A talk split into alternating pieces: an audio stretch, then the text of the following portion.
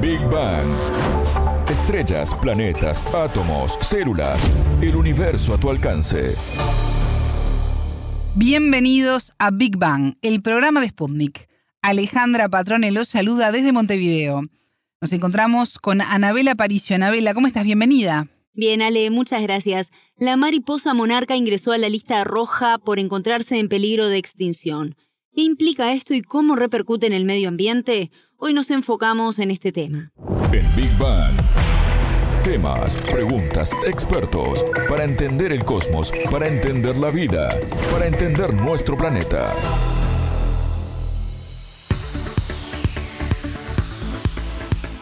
Se estima que hay más de 30 millones de mariposas monarca en el hemisferio norte. Miden entre 9 y 10 centímetros. Su peso es entre 4 y 11 gramos. Son populares mundialmente por sus alas anaranjadas, negras y blancas. Y entre los diferenciales en comparación con otras mariposas, pueden vivir hasta 12 meses, un año. Estas son algunas de las características anabelas de esta especie, hoy lamentablemente en peligro de desaparecer. Así es, sale este insecto también tan pequeño, fue mencionado.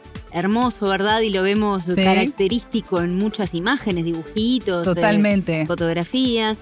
Bueno, la Unión Internacional para la Conservación de la Naturaleza actualizó la lista roja de especies amenazadas e incluyó a esta mariposa en la nómina de las que se encuentra en peligro de extinción producto de la destrucción de su hábitat y del cambio climático. Para entender mejor esta situación, en las últimas dos décadas, la población de estas mariposas bajó más de un 80% según los últimos registros que se pudieron obtener. disparate, ¿eh? Y entre las causas está el cambio en el uso del suelo que degrada los ecosistemas terrestres, el uso de herbicidas en los sitios de reproducción de estas mariposas en Estados Unidos, y la degradación de bosques de hibernación en México, según el comunicado emitido por el organismo internacional. Todo, Anabela, responsabilidad de los seres humanos, somos nosotros. Exactamente, somos nosotros los que estamos generando esto, sin dudas.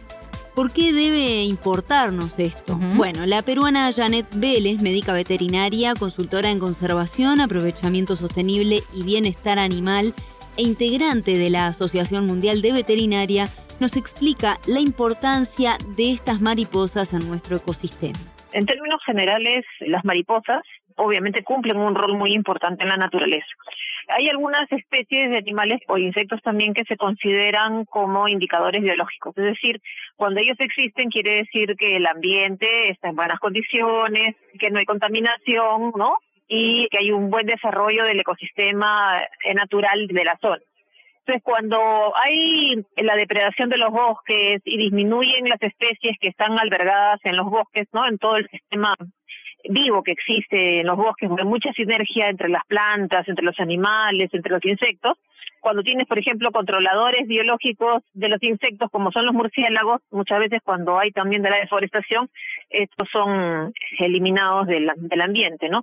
Entonces, tienes esa falta de controladores y lo otro es también cuando tienes pérdida de, bosques, eh, tienes pérdida de ambientes donde en este caso las mariposas también se desarrollen, porque ellas tienen que poner sus larvas en determinadas plantas del, ecosistema y al no tener dónde hacerlo, pues obviamente se va perdiendo toda la parte reproductiva de, de la especie. Entonces, los insectos por lo general cumplen muchos roles y en el caso de las mariposas en el ecosistema son muy importantes para lo que es la diseminación del polen de las plantas, ¿no?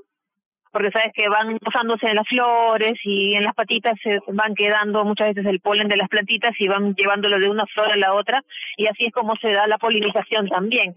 Entonces en los ecosistemas son importantísimos las mariposas en ese sentido. Tienen depredadores, ¿no? Entonces hay migración o incremento de depredadores que también son controladores de insectos, ¿no? como te decía, los murciélagos eh, incrementan en zonas de ciudad donde a veces también se pueden desarrollar las mariposas y también las pueden depredar. ¿no? Estas mariposas pueden viajar unos 4.500 kilómetros en cada temporada para llegar a sus santuarios, recorren alrededor de 120 kilómetros diarios y realizan sus viajes en poco más de un mes. Cada año, entre octubre y marzo, están en los bosques mexicanos donde hay 11 santuarios identificados. Allí eligen pasar su temporada de hibernación en un predio de casi 3 hectáreas según los últimos registros del gobierno mexicano difundidos en el año 2022. Así es, en cuanto a su reproducción, cada hembra pone entre 300 y 500 huevos, lo que toma un periodo de entre 2 a 5 semanas. Eligen la planta de algodoncillo para esto y la desaparición puntualmente de este cultivo como consecuencia de los usos de herbicidas explica parte de este peligro de extinción. La veterinaria nos explicó que además la falta de espacios donde reproducirse hace que las mariposas busquen nuevos hábitats. Algo así se registró en Perú. Acá en el Perú, en Lima, ha habido una ola más fuerte de calor en los últimos años y se ha podido ver nuevamente la proliferación de las mariposas monarcas, que había muchos años, la verdad, que yo no las veía, y justo el verano pasado he visto una buena cantidad en la zona de surco, donde hay mayor calor, por ejemplo, ¿no? Eh, y así se deben de, estar dando por el tema del cambio climático nuevamente las condiciones para que ellas se reproduzcan, pero eh, lo están haciendo en lugares que son fuera normalmente de su área de desarrollo, ¿no? Entonces ahí tienen que migrar a lugares que les permita desarrollarse y también eh, adaptarse, ¿no? Ese es el tema eh, porque ellas normalmente están como latentes, eh, esperando que se den las condiciones para poder reproducirse y proliferar, ¿no? Pero definitivamente no solamente es eh, un fenómeno esporádico que se puede dar en, en, Lima, hay en otros lugares donde efectivamente la depredación de los bosques va mermando, pues son millones, ¿no? Millones de estos animalitos que consumen la sal, eh, que se encuentra en, en la tierra, y de esa manera también van siendo indicadores de condiciones adecuadas ¿no? en nuestro sistema.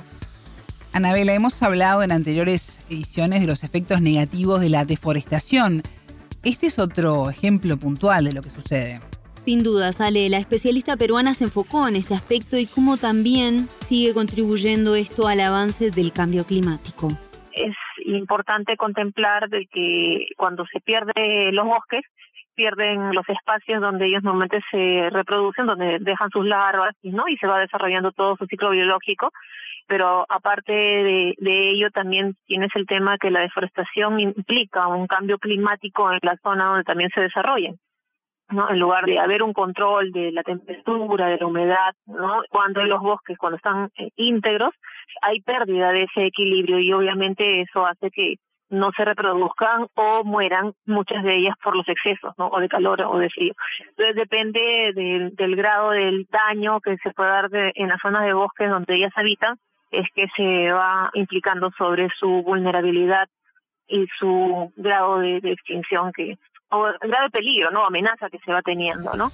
Bueno, ¿y podemos revertir este riesgo y evitar la extinción de estas mariposas? Sí, Ale, no solo las autoridades gubernamentales pueden tomar medidas a corto plazo, sino también la población. Vélez explicó de qué manera. A nivel de los gobiernos definitivamente ser un mejor control de lo que es la tala ilegal, ¿no? Ayudar a que las comunidades puedan hacer la reforestación de los bosques con los mismos productos del bosque natural no hacer mucha inclusión de otro tipo de plantaciones que no corresponden a esos hábitats porque rompen con el equilibrio. El cambio de uso de las tierras también es una desventaja terrible que realmente deben de tomar conciencia los, los gobiernos, ¿no?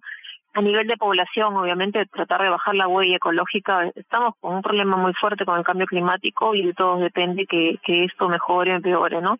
Disminuir nuestro consumo de, de todo de todo aquello que contamina el ambiente es importante porque influye en el incremento de la temperatura que ya sabemos que cada día estamos más cerca al punto límite de, de incremento de la temperatura mira en España está muriendo mucha gente por exceso de temperatura no más de 40 grados hay gente que no lo soporta.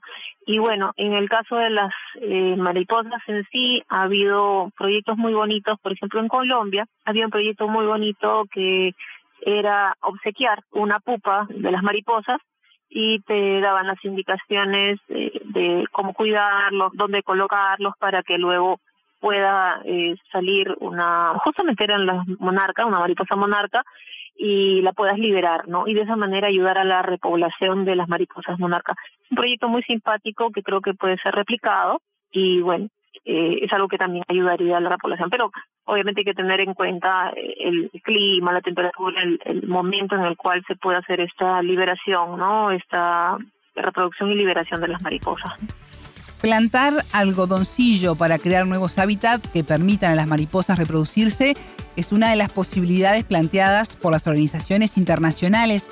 ¿Esto sería efectivo, Anabela? Este tipo de árbol, que puede llegar a tener unos 25 metros de altura, se encuentra en México, El Salvador, Guatemala, Honduras, Estados Unidos y Nicaragua. La especialista peruana considera que es necesario preservarlos en su zona natural y no sacar a las mariposas de su hábitat, pues esto también podría afectar al ecosistema regional tienen sus zonas específicas, ¿no? como decía, la idea es no introducir tipos de plantas que no corresponden a los hábitats, ¿no? Definitivamente si hay la repoblación de, de arrocillo o u otras plantas que son específicas para que se pueda desarrollar la, la mariposa, definitivamente es lo óptimo, ¿no? y obviamente tienen que estar identificados todos esos espacios porque son los lugares por donde ellas moran. Entonces sí, sí, es, es una es una de las alternativas o una de las opciones que pueden ayudar en la repoblación de, estas especies, ¿no? Que son tan tan importantes para el ecosistema. A veces uno ah, pero es un insecto. No, no es un insecto. O sea, muchos de ellos se encargan de hacer la polinización de los bosques, ¿no? Y si no hay la polinización de los bosques, pues tampoco hay frutos en los bosques, ¿no? Y los ecosistemas pues rompen sus equilibrios, ¿no? Entonces necesitamos ser conscientes de eso, ¿no?